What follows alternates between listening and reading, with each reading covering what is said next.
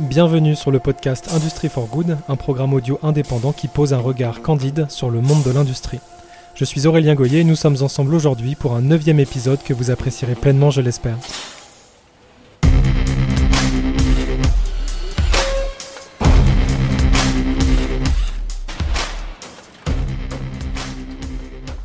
Cet épisode, j'ai le plaisir d'accueillir Olivier Luanzi, qui est, pour le dire simplement, une des dix personnalités françaises à suivre absolument sur les sujets industriels.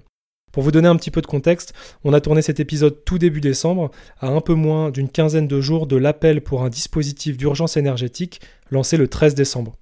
À cette occasion, plusieurs associations professionnelles pro-industrie étaient réunies à l'hôtel de l'industrie en plein Paris pour alerter le gouvernement sur l'état d'urgence dans lequel se trouve l'industrie française et proposer des mesures concrètes à mettre en œuvre. J'en parle plus en détail dans la dernière édition de la newsletter Industrie for Good que je vous invite évidemment à, à aller découvrir. Olivier a évolué sur le terrain lorsqu'il était chez Saint-Gobain, où il supervisera jusqu'à une cinquantaine d'usines dans 12 pays différents, il sera plus tard nommé conseiller industrie et énergie sous François Hollande avec un certain Emmanuel Macron comme chef direct. Il est passé par la Commission européenne et a aussi été en charge du dispositif territoire d'industrie. Il est aujourd'hui associé au sein du cabinet PwC. Sa volonté, c'est s'engager bien au-delà de ses fonctions pour que l'industrie française et européenne retrouve leur lettre de noblesse. En 2020, il coécrit avec Anaïs Voigilis un ouvrage intitulé Vers la renaissance industrielle. Et j'en profite pour vous inviter à aller visionner son intervention aux côtés de Louis Gallois sur la chaîne Thinkerview qui vient d'être publiée à l'heure où j'enregistre cette introduction. Cet épisode est notamment un décryptage de la situation d'urgence énergétique qui touche nos industriels avec des illustrations concrètes de son impact sur notre système socio-économique. On est parti pour une quarantaine de minutes d'échange. Bonne écoute. Bonjour Olivier, comment ça va? Bonjour, très bien Aurélien. Et toi? Ça va super. Euh, écoute, c'est une des probablement un des épisodes euh, les moins préparés que j'ai parce qu'on avait tellement de sujets et que tu as une vision transverse que je me suis dit qu'on allait attaquer comme ça. Déjà, l'actualité, elle parle un peu d'elle-même. J'ai envie de te dire, Olivier, qu'est-ce qui se passe dans l'industrie en ce moment? Euh, Panique à bord, immense incertitude. D'abord à cause des prix de l'énergie. Euh, il y a plein de types de situations et on n'arrive pas vraiment à, à, à trouver la, la, bonne mesure et quel va être l'impact. Il y a des entreprises qui sont protégées par des contrats encore pendant 12 ans, celles-là, elles, elles, vont voir venir. Euh, il y a celles qui euh, commencent à recevoir leurs factures pour 2022 et qui paniquent, il y a celles qui regardent 2023 et qui ont du mal à négocier.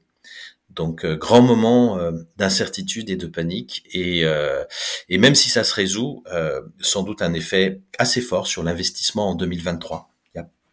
L'incertitude, ça nourrit, ça nourrit toujours la difficulté à investir. Donc deuxième question et que je pose de manière relativement candide. Qu'est-ce qui s'est passé est-ce que c'est lié à un manque d'anticipation? Euh, Comment on peut s'expliquer ça? Alors, il y a, des crises euh, complètement exogènes et euh, qui sont peut-être venues exacerber certains phénomènes qui existaient déjà. Enfin, comment comment on en arrive là, en fait, concrètement? Concrètement, on a des marchés européens de l'énergie qui permettent d'optimiser les choses par temps calme, je dirais et qui euh, démontre aujourd'hui que par temps de guerre, hein, puisque c'est la réalité de la situation que nous avons euh, avec euh, avec l'Ukraine et, le fait que l'énergie est pris comme un, une arme de guerre par la Russie, très clairement. Euh, en temps de guerre, ces marchés-là donnent des résultats qui sont aberrants. Alors c'est la notion du prix marginal. Je ne sais pas si on va rentrer dans cette technicité, mais globalement, euh, le prix de l'énergie aujourd'hui en Europe est décorrélé du coût moyen de l'énergie. Et la différence, elle est payée par les utilisateurs au bénéfice de ceux qui mettent cette énergie sur le marché. Voilà, ça c'est le résultat des marchés européens. Et, là, et, le sujet, c'est que on a créé ces marchés. Et donc, euh, on est capable aussi de les modifier, euh, de les réguler, d'éviter qu'il y ait ces aberrations pendant cette, euh, cette période. Et on n'a pas été capable de se mettre d'accord en Europe pour le faire.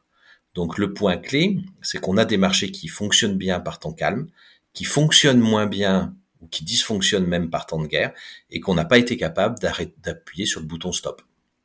C'est super clair. Moi, je veux bien qu'on revienne sur le sujet du, euh, coût marginal, euh, tout simplement parce que si ça peut nous aider à comprendre la mécanique des retombées sur l'utilisateur final, c'est-à-dire bon, nous le citoyen et en fait, nous, dans notre cas, l'industriel en fait qui doit euh, produire, continuer à alimenter son usine, on comprend l'impact d'un coût croissant sur euh, de, l'électricité euh, et, autres énergies sur sa compétitivité. Le mécanisme est assez simple, mais c'est quoi cette histoire de coût marginal Si tu peux nous expliquer un tout petit peu?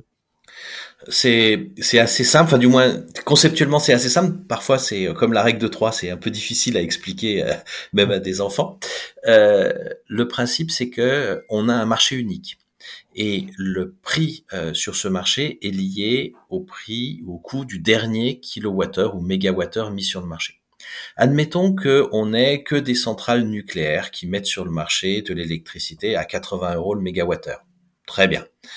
Et puis à un moment donné, elles suffisent plus. Il faut mettre euh, en route une centrale à gaz qui, elle, euh, va produire à 150 euros le mégawattheure.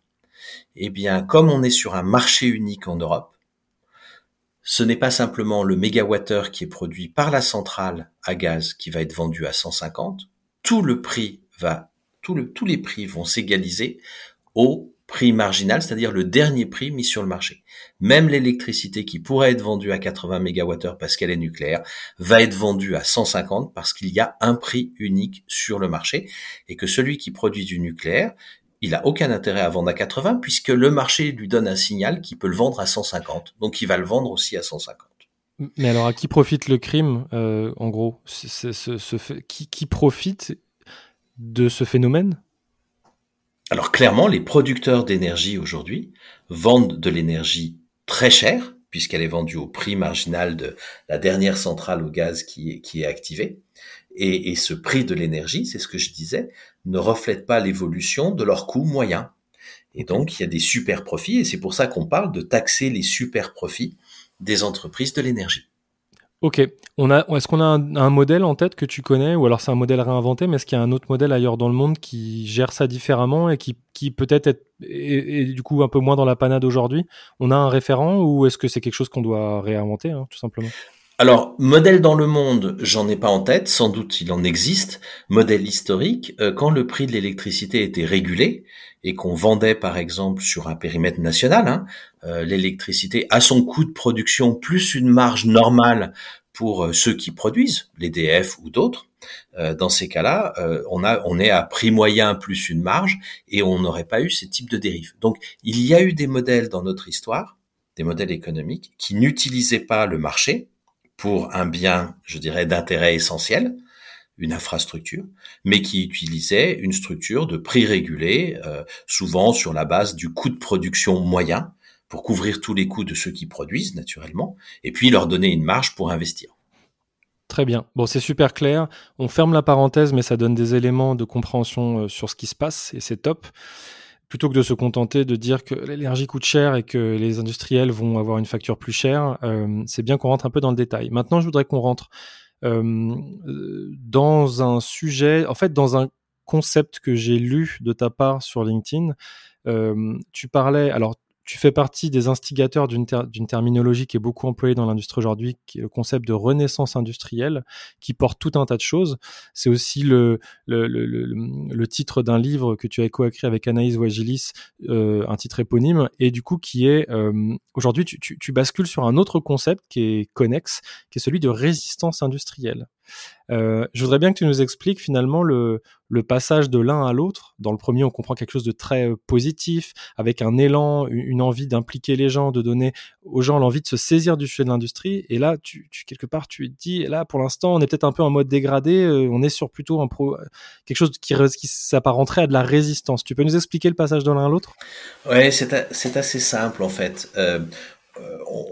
On peut remonter à 2008 ou on peut remonter à 2017, enfin il y a plusieurs dates, mais ce qu'on voit bien, c'est que le sujet de l'industrie est redevenu au, cœur du débat politique et c'était complètement évident au tout début de 2022 pendant la campagne présidentielle. Tous les candidats étaient pro-réindustrialisation. Alors, ils ont pas articulé tellement le comment et le quoi, euh, mais au moins l'intention était là. Euh, j'en profite, Olivier, promis, je te recoupe pas bah, par la suite. On a fait un épisode où on a analysé les discours des, des présidentiables sur l'industrie, de, sur Industry for Good. Pour ceux qui écouteraient ce podcast, n'hésitez pas à aller regarder cet épisode également. Je te laisse, je te redonne la parole, Olivier, désolé. Voilà. Donc il y avait un mouvement qui était quand même assez ascendant hein, et qui allait dans, dans la terminologie renaissance industrielle. Euh, alors pourquoi pas réindustrialisation? Euh, Parce que on considère que un outil productif est au service d'un projet de société, que notre projet de société est en train de muter complètement. Euh, la société de consommation, voire d'hyperconsommation qui est la nôtre, euh, arrive au bout de ce que euh, elle peut, enfin que la Terre peut supporter pour elle, et donc on va s'orienter vers d'autres concepts. Ces concepts sont pas encore tout à fait définis, mais je pense qu'il y a un consensus pour dire qu'on s'oriente vers un nouveau projet de société. Un nouveau projet de société, ça veut dire un nouvel outil productif pour le servir. Euh, voilà, d'où l'idée de, renaissance. Et ça, quelque part, c'était parti. Alors, pourquoi résistance? Parce qu'avec cette crise de l'énergie, en Europe au moins, en Europe au moins, hein, c'est pas une vérité mondiale, euh, on va rentrer dans un hiver. Euh, il y a des entreprises qui vont, qui ont déjà réduit leur production il y a des usines qui ont fermé, au moins temporairement. Euh, sans doute au début de l'année, elles seront encore plus nombreuses. On, a Safran qui renonce, qui a annoncé publiquement renoncer à la création d'une usine qui était prévue depuis longtemps. Enfin, il y a plein de, il y a plein de signaux, quoi, quelque part, qui sont plus des signaux faibles à ce stade. Hein. Voilà, exactement. Alors le plus le plus gros risque, il y a deux gros risques. Hein, c'est sur l'investissement. On est dans une phase de mutation et donc il faut investir pour euh, la décarbonation, l'économie circulaire, euh, le digital.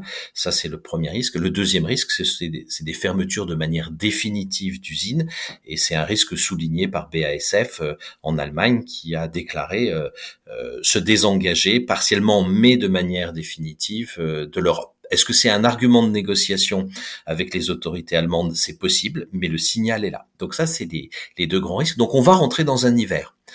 Euh, par rapport au développement industriel, par rapport euh, à cette transformation de l'industrie, ce redéveloppement qu'on avait euh, commencé à connaître depuis quelques années. combien de temps va durer cet hiver? Personne ne le sait. J'avais espéré que ce soit court, quelques mois. Euh, ça, c'était si les bonnes décisions étaient prises sur les marchés de l'énergie. C'est ce qu'on on vient de l'aborder. Hein, les marchés de l'énergie continuent de fonctionner alors qu'ils donnent des résultats qui sont aberrants par rapport à une structure de coût moyen. Euh, donc on n'a pas pris encore les bonnes décisions. Peut-être on les prendra au printemps, mais pour l'instant elles sont pas prises. Et donc ça va pas durer simplement quelques mois, ça peut durer quelques années. Euh, cet hiver. Euh, pourquoi quelques années? Parce que le temps de normaliser le marché du gaz, il faut créer des infrastructures, des lieux pour décharger le gaz liquéfié qui viendrait des États-Unis ou d'ailleurs, et ça c'est un minimum de deux ou trois ans plus, euh, je dirais, l'effet un peu de d'inertie qu'il y aura. Voilà, donc j'ai dit qu'il y en avait pour cinq mois ou cinq ans. Euh, aujourd'hui, on tire plutôt vers les quelques années d'hiver.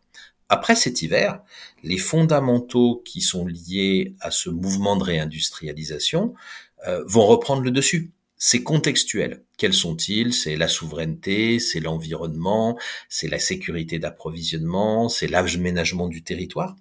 Et donc tous ces fondamentaux qui vont tirer le modèle de vie de demain, le projet de société de demain, et je ne sais pas dans ces quatre-là lequel sera le plus important, l'environnement sera est quand même un très très bon candidat, euh, eh bien, vont reprendre le dessus sur le contexte énergétique et l'inflation. Et à ce moment-là, on va retrouver le printemps de l'industrie et on va retrouver une renaissance industrielle. Et donc, pour qualifier l'attitude que nous devons avoir collectivement pendant cet hiver qu'on va devoir traverser, de quelques mois ou de quelques années, j'ai utilisé le mot de résistance. Comment elle doit s'organiser, cette résistance? Parce que que chacun sache ce qu'il a à faire et courbe les à certains égards, jusque-là, je suis.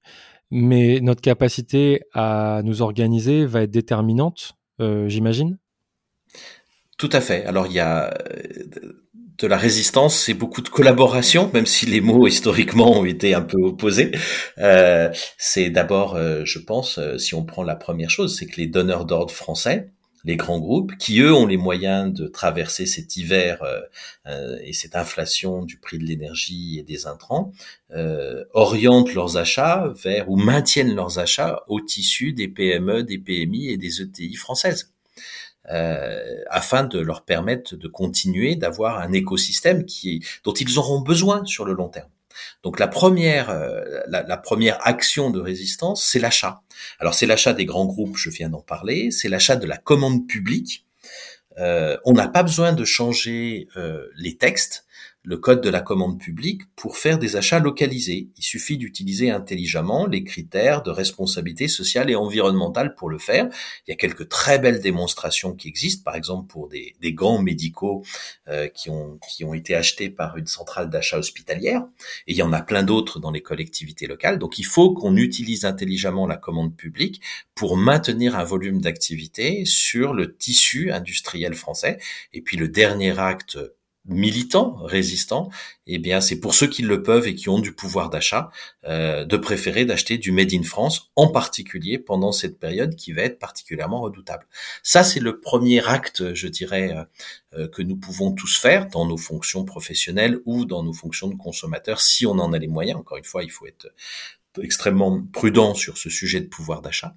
Et puis le deuxième point, c'est euh, on, on, a découvert ça pendant la crise, on résiste mieux en collaborant entre les entreprises elles-mêmes acheter en commun de l'énergie, euh, partager des ressources pour faire face aux difficultés. Voilà, il y a tout un exercice où euh, il faut revoir les manières de travailler entre les entreprises. C'est pas simplement du contractuel euh, et une relation euh, donneur d'ordre fournisseur. Il y a sans doute euh, réactiver ce qu'on a découvert pendant la crise du Covid, c'est-à-dire la collaboration entre entreprises comme un, outil de résilience pour faire face à plein de difficultés qu'elles vont avoir, la première étant l'achat d'énergie. C'est compliqué d'acheter de l'énergie. dire, acheter de l'énergie pour une PMI, c'est, euh, mis à part le contrat que, le fournisseur vient proposer, c'est difficile d'avoir un levier de négociation. Un groupement de PMI et de, de, TI, lui, peut se doter d'un acheteur spécialisé, d'une compétence qui va négocier les choses, qui connaît les leviers. Voilà un exemple, je pense, euh, qu'on peut imaginer d'actes de, résistance. Euh, c'est très clair. Merci Olivier. Je voudrais revenir sur. Euh, en fait, mon, sentiment, c'est que on a commencé par le sujet du coût d'accès à l'énergie. Mais pour moi, il y a un sujet, et on a aussi parlé de super profit. On a quand même un sujet capitalistique un peu de base. J'ai pas mal de lectures en ce moment qui alertent sur le fait que finalement le problème euh, est peut-être le super profit, mais c'est surtout le fait que le super profit, de par une, une globalisation extrême aujourd'hui de, de l'industrie et de l'économie en général, ces super profits ne retombent pas par capillarité dans l'investissement dans des infrastructures françaises, dans des projets industriels français, et que finalement il y a un problème à ce niveau-là. Est-ce que ça t'évoque quelque chose en particulier, ce que, ce que, ce que je cite ici? Ah, oui, tout à fait. Euh, on, s'est posé la question, euh, est-ce que finalement la France avait euh, les moyens de sa réindustrialisation ou de sa renaissance industrielle? On peut chiffrer, c'est un premier ordre de grandeur, à 300 à 400 milliards d'euros d'investissement supplémentaires, l'argent qu'il faudrait pour que le tissu productif français redevienne à peu près à la moyenne européenne. Encore une fois, c'est un ordre de grandeur. Hein et, la question est de savoir est-ce qu'on est-ce qu'on a les moyens de se le payer? Et la réponse, elle est évidente, elle est oui. Les Français ont beaucoup d'épargne. 5500 milliards au global, euh, il y a 2000 milliards euh, en, assurance vie. Donc, quand on fait ce ratio, et puis les, 300 à 400 milliards, c'est pas demain, hein, c'est sur 10, 15 ans, peut-être 20 ans. Donc quand on compare ces chiffres, on se dit, nous avons une richesse suffisante pour refaire un outil productif. Par contre, les tuyaux sont pas installés.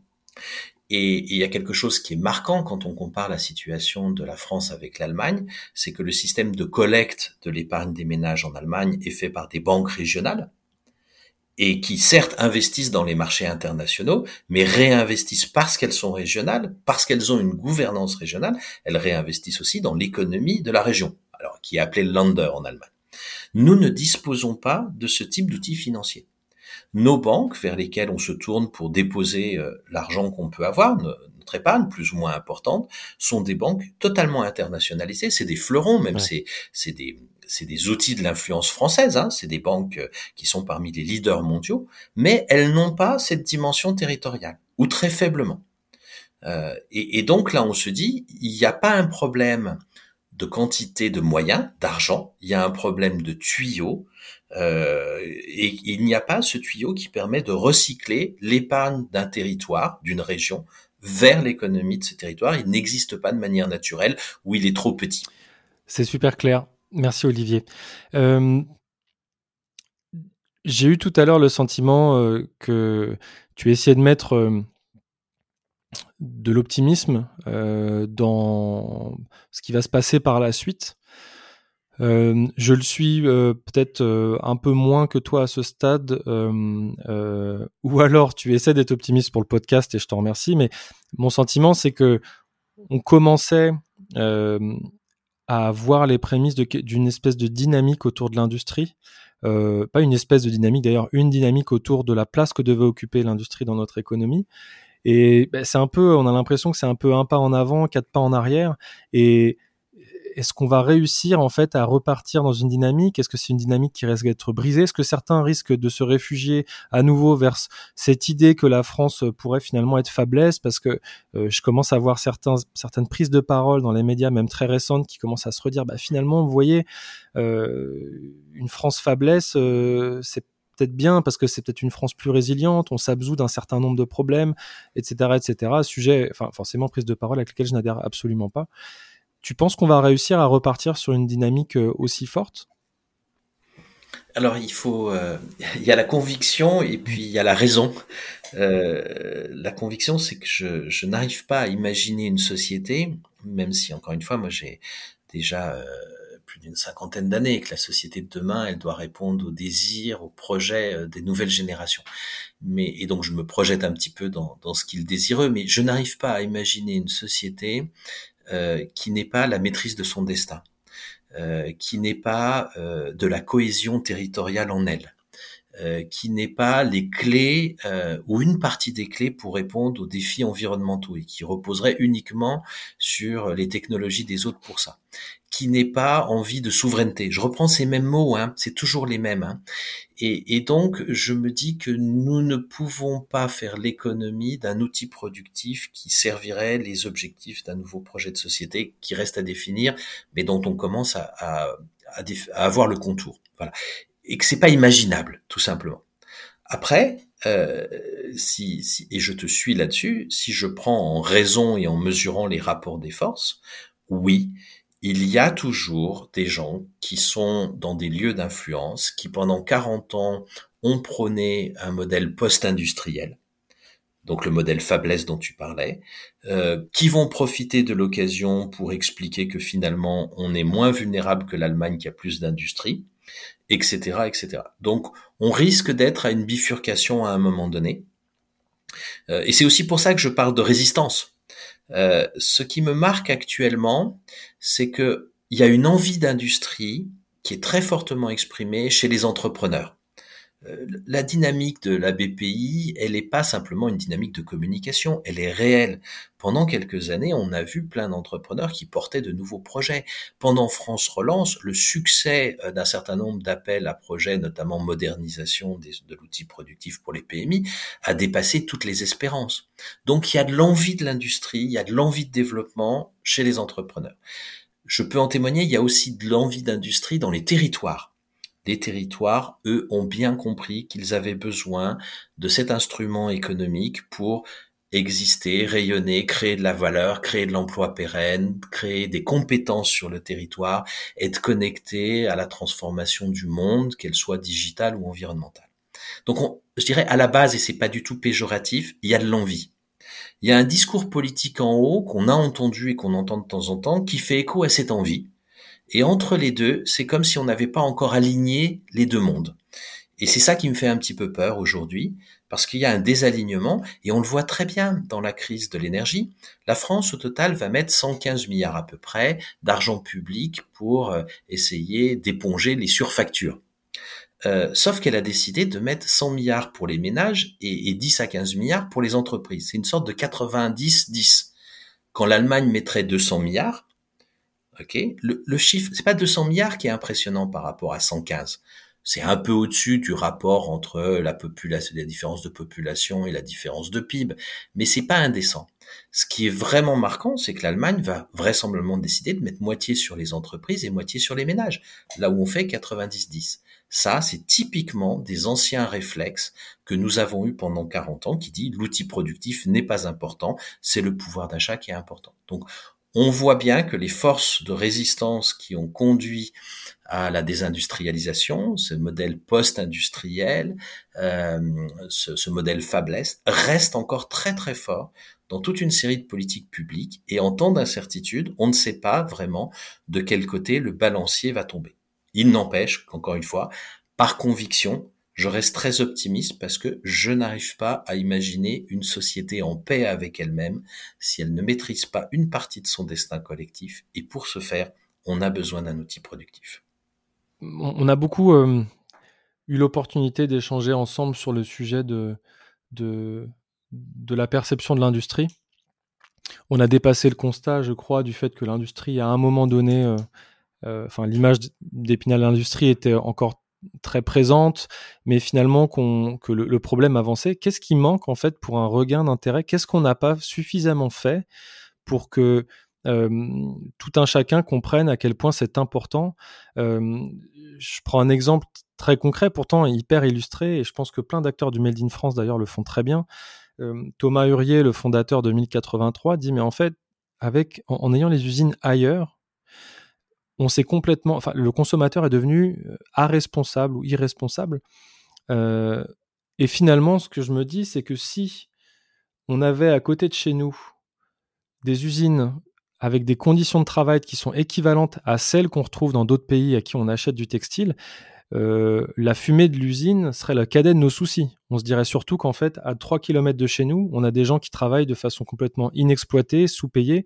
Donc en fait, quand on liste les raisons d'avoir une industrie euh, intelligemment pensée en France, on a l'impression qu'il y a une forme d'évidence, en fait, quelque part, quand on l'explique. Mais qu'est-ce qui nous manque comme travail de, de, pédagogie entre la French Fab, BPI, les efforts qu'on fait humblement sur Industrie for Good, est-ce que, enfin voilà, des bouquins, qu'est-ce qui, pourquoi ça va pas plus vite? Alors d'abord parce que le mal est profond la cicatrice, elle est, c'est vraiment une vraie entaille faite dans la souffrance euh, de, de, la France. Il faut pas oublier, dans sur à peu près la moitié du territoire français, en termes de surface, hein, c'est pas en termes de population, pendant la désindustrialisation, il y a eu plus de 25%, un quart des emplois qui ont disparu à cause des fermetures d'usines. Ça a duré 40 ans, c'est-à-dire c'est une durée de vie euh, professionnel. C'est-à-dire que je, je, vous je te donne un exemple tout simple. Un, deux couples qui se connaissent bien, qui dînent ensemble tous les 15 jours ou 3 semaines.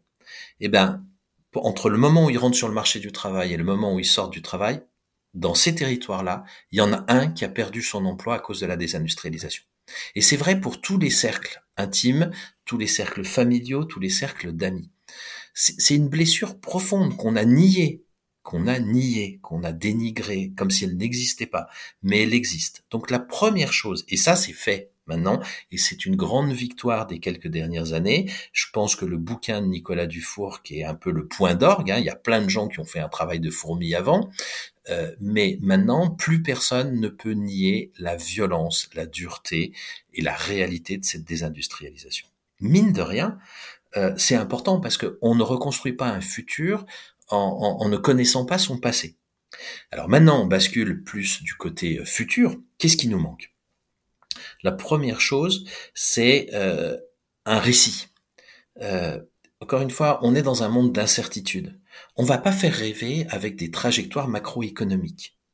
On peut faire rêver et, mobiliser une communauté de femmes et d'hommes en leur racontant le rêve qu'ensemble on peut porter. Et donc, il nous faut un récit, il nous faut un projet collectif de société. Encore une fois, on l'a pas tout à fait formalisé. Je pense qu'autour de l'environnement, de la souveraineté, de la cohésion sociale. Je faisais une présentation à Sciences Po encore il y a dix jours. J'ai demandé à, l'assistance, donc des jeunes d'une vingtaine d'années, quelles étaient les valeurs qu'ils qu'ils voudraient voir dans ce nouveau projet de société. La souveraineté n'est pas sortie. C'est euh, l'équité et l'environnement essentiellement. Voilà. Donc, euh, un nouveau projet de société. Et derrière ça, qu'on raconte, qu'on ait un récit, une histoire, en disant, quelque part, on va reconquérir la Lune. Alors, ce sera pas la Lune, mais qu'est-ce qu'on a envie de reconquérir? Qu'est-ce qui va nous mobiliser collectivement? Ça, c'est le premier point. Et puis, le deuxième point, et qui est de la responsabilité des industriels, et je pense qu'il faut comprendre aussi la situation dans laquelle ils ont été, c'est qu'il faut réouvrir nos usines. Euh, nos usines, on les a fermées. On les a fermées aux visites, euh, parce que être industriel, c'était pas bien euh, parce que avoir des projets industriels, bah c'était pas bien, c'était contre la planète, etc. cette idée a changé, et donc on a des usines qui se sont refermées sur elles-mêmes. C'était plus des lieux qu'on visitait, c'était plus des lieux dont les gens euh, qui y travaillaient étaient fiers alors que ça l'a été auparavant. Et donc il faut retrouver cette ouverture et cette fierté, y accueillir les enfants des collèges, les enfants des lycées, leurs parents, les enseignants, les élus. Ça, c'est un effort que la communauté euh, de chefs d'entreprise industrielle doit refaire parce qu'on, encore une fois, un long discours et même euh, ou un court discours ne remplace jamais le fait de voir, de sentir et, de comprendre ce qui se passe euh, quand on transforme la matière. Et on n'est plus chez Zola. Il y a des lieux qui sont encore Zola hein, en France. Faut pas, faut pas se leurrer. Tout n'est pas parfait. Mais globalement, l'industrie, ce n'est plus cet univers-là. C'est une véritable qualité de travail. C'est de l'innovation, c'est de la technologie, c'est de l'environnement, c'est des projets, c'est du travail d'équipe. C'est tout plein de choses qui sont plutôt bien valorisées aujourd'hui euh, dans le monde du travail, mais qui sont inconnues par, euh, par la plupart de nos concitoyens. Tu parlais de récit.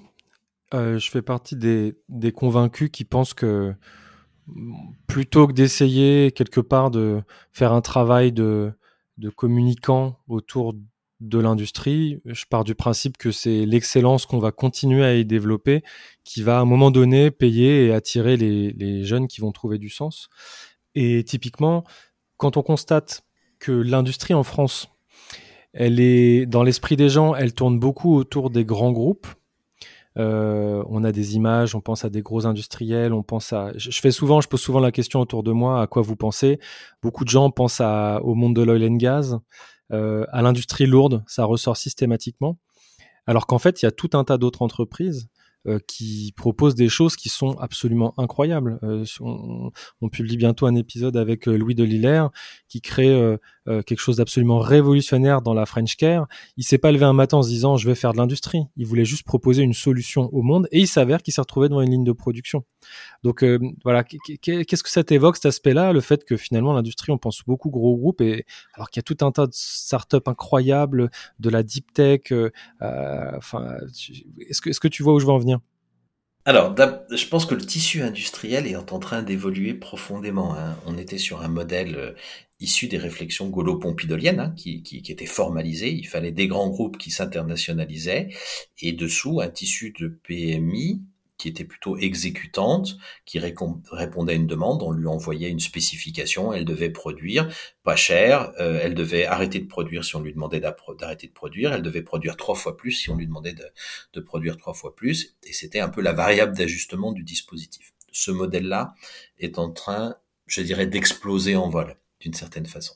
Il y a plein d'autres modes de production qui sont en train d'émerger. Ça, ça fait beaucoup partie de la révolution digitale et puis du, changement aussi de la bascule vers une économie circulaire. Il y a les startups industrielles qui sont un environnement, tu, parlais de, de Louis qui est dans une startup industrielle.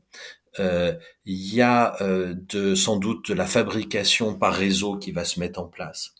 Euh, le modèle des grands groupes et des lignes de production peut être complètement révolutionné par le 4.0 avec plutôt des plateformes. Je vais prendre l'exemple de, de Gazeltech. Hein. L'idée, c'est que normalement, on monte une voiture sur une ligne. Ben, en fait, on se rend compte qu'il y a peut-être des modèles de production au moins aussi efficaces où une équipe monte une bagnole de A à Z. C'est pas un opérateur qui fait autant de fois le même geste qu'il y a de bagnoles qui passent sur la ligne euh, devant lui. Donc là, c'est une équipe 4, 5, 6, 8 personnes qui montent une bagnole de A à Z. C'est un nouvel environnement de travail.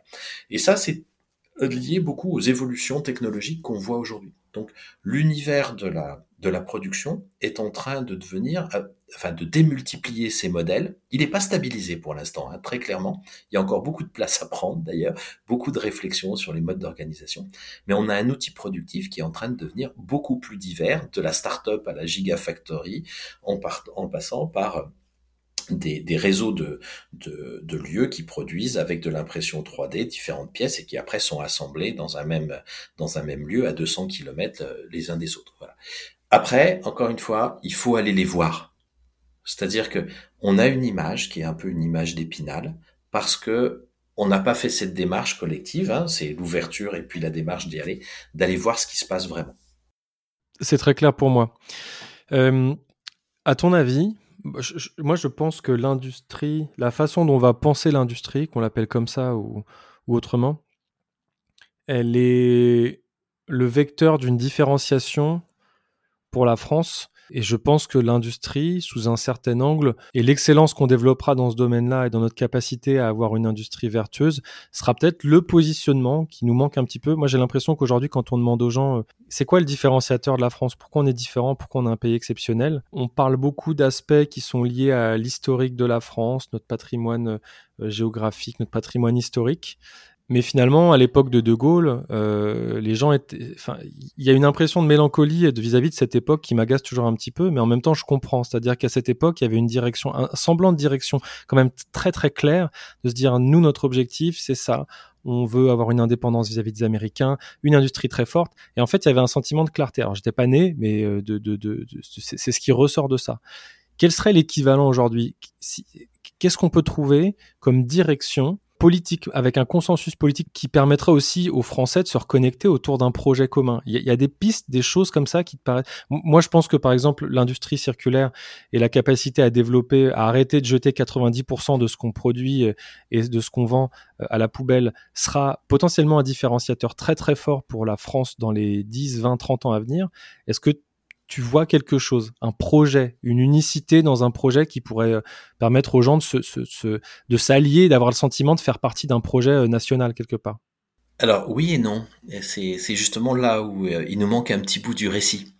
il y a des choses qu'on connaît, c'est que on est dans un monde où la géopolitique devient de plus en plus un lieu de tension, alors qu'elle avait tendance justement à se détendre depuis 40 ans avec notamment le, le commerce international, etc.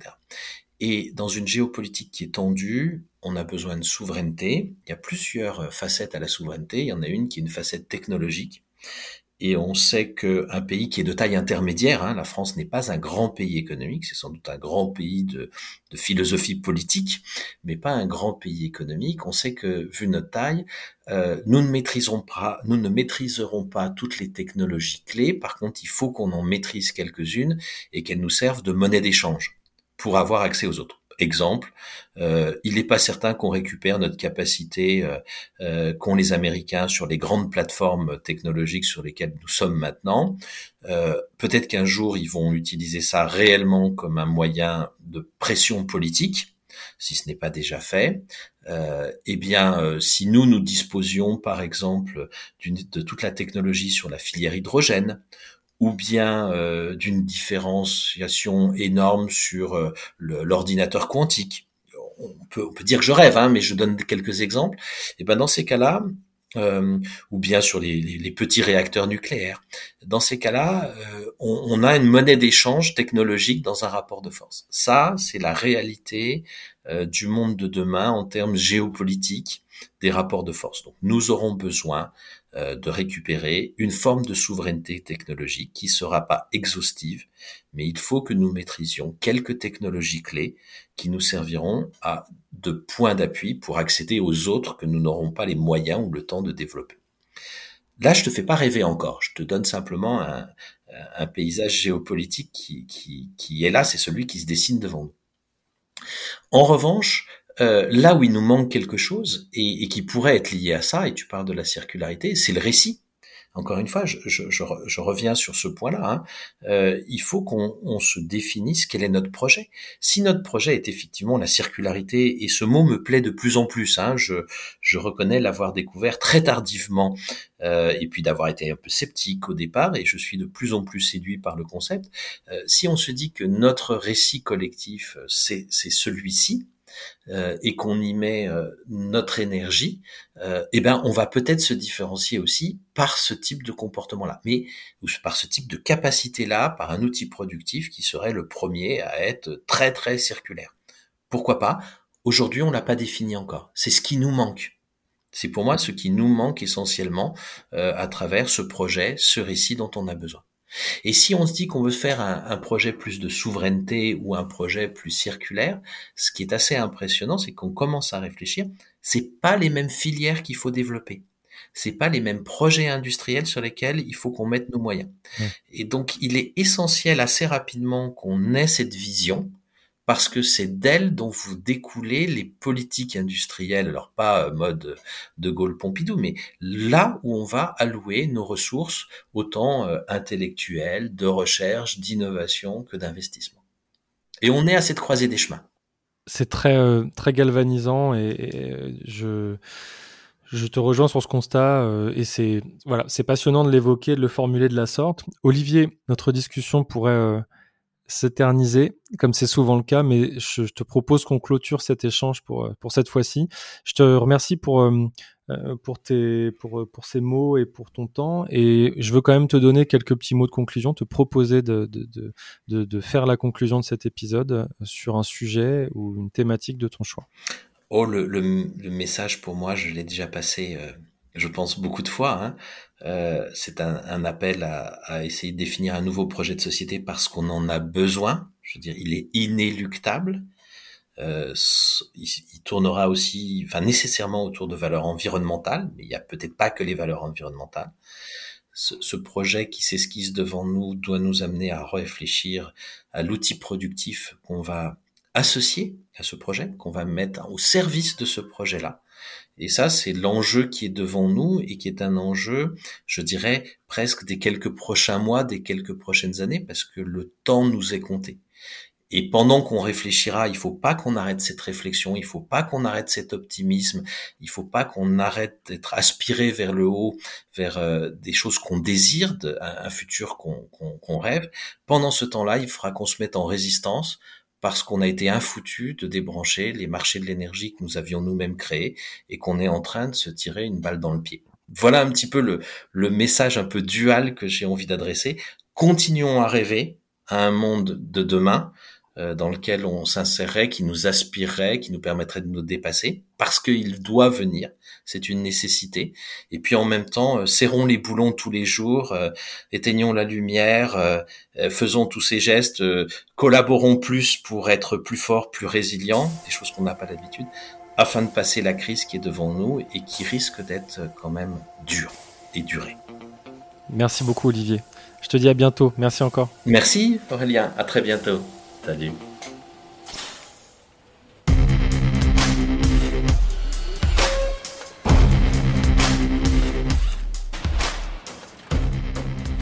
Si vous entendez cette annonce, c'est que vous êtes arrivé au bout de cet épisode du podcast Industry for Good, et je ne saurais suffisamment vous en remercier. Quelques mots pour vous inviter à vous inscrire également à la newsletter sur Substack. Il vous suffit de taper Industry for Good avec un 4 sur votre moteur de recherche préféré d'entrer sur le site et de vous inscrire à l'aide de votre simple email. Vous recevrez une communication à peu près tous les mois ou tous les mois et demi. À très bientôt sur le podcast Industry for Good.